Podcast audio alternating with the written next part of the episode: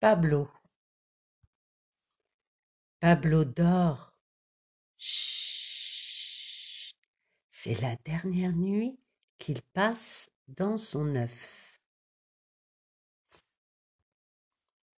Le jour s'est levé. Pablo déjeune d'un petit croissant et d'un chocolat chaud. Il prend des forces. Pablo doit sortir de sa coquille. Maintenant, il est trop grand. Comme il a un tout petit peu peur, Pablo commence par un tout petit trou. Un tout petit trou suivi d'un deuxième petit trou.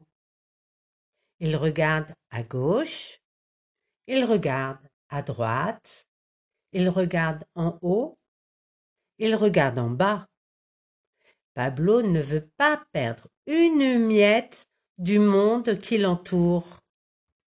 Comme il aimerait bien l'entendre, Pablo perce un troisième petit trou. Un troisième petit trou, suivi d'un quatrième petit trou. Il écoute la mouche qui fait zzzz, les corbeaux qui font croix, croix, et le vent qui fait Pablo ne veut pas perdre une seule note du monde qui l'accueille.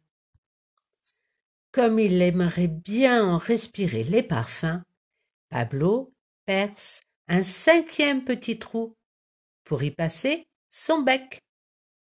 Il découvre l'odeur de la terre et le parfum des fleurs. Comme il aimerait bien s'y balader, Pablo perce un sixième petit trou pour y passer une patte. Un sixième petit trou, suivi d'un septième petit trou. Il avance, il recule, il va à gauche, il va à droite. Pablo veut découvrir le vaste monde, bien campé sur ses deux pattes. Comme il aimerait bien voler, Pablo perce un huitième petit trou pour y passer une aile. Un huitième petit trou suivi d'un neuvième petit trou. Pablo s'envole. Pablo vole. Il n'a plus peur. Il ne lui reste plus qu'à se débarrasser de sa coquille. Pablo s'en est quand même gardé un petit bout, pour les jours où,